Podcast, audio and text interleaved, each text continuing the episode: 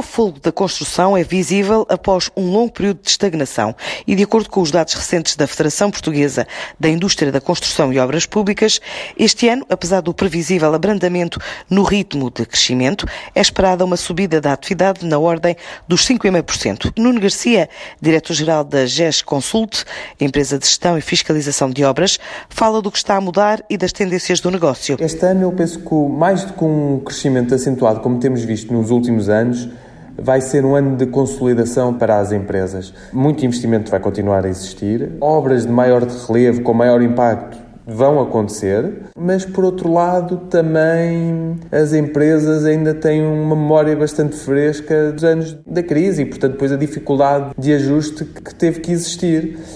Por isso, nós, pelo menos nas consultas, olhamos para 2020 com confiança, mas também com, com a prudência que, que nos é exigida e com a responsabilidade que, que nos é exigida. Foram anunciadas diversas obras públicas, quer seja hospitais, a ferrovia, o metro, Lisboa-Porto, e isto traz alguma dinâmica e ânimo ao setor.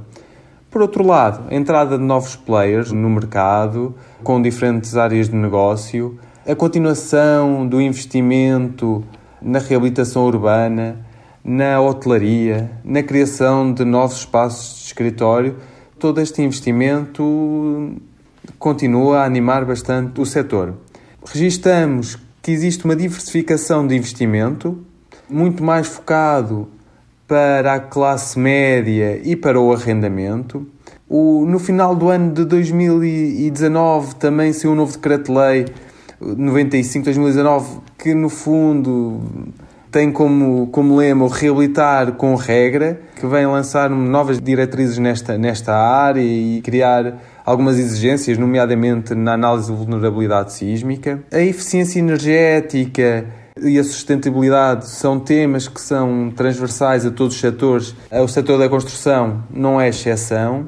A introdução de novas tecnologias é também um ponto de realce, e aqui penso claramente no, no BIM uma tecnologia que permite dimensionar e projetar em, em três dimensões, que permite uma interoperabilidade entre todos os atores presentes na, na criação de um, de um projeto, permite a, quem constrói e a quem fiscaliza e, muito importante, a quem explora o investimento a ter acesso a toda a informação à distância de um clique. E, claro, este também é o ano com, com o setor mais forte dos próprios engenheiros assumirem um papel na, na sociedade, um, um, papel na decisão das gran, nos grandes investimentos públicos e terem esta, esta participação mais, mais ativa. O setor da construção a revelar uma tendência crescente na área da sustentabilidade, também construção antissísmica e o interesse dos fundos imobiliários, além de novos processos de trabalho.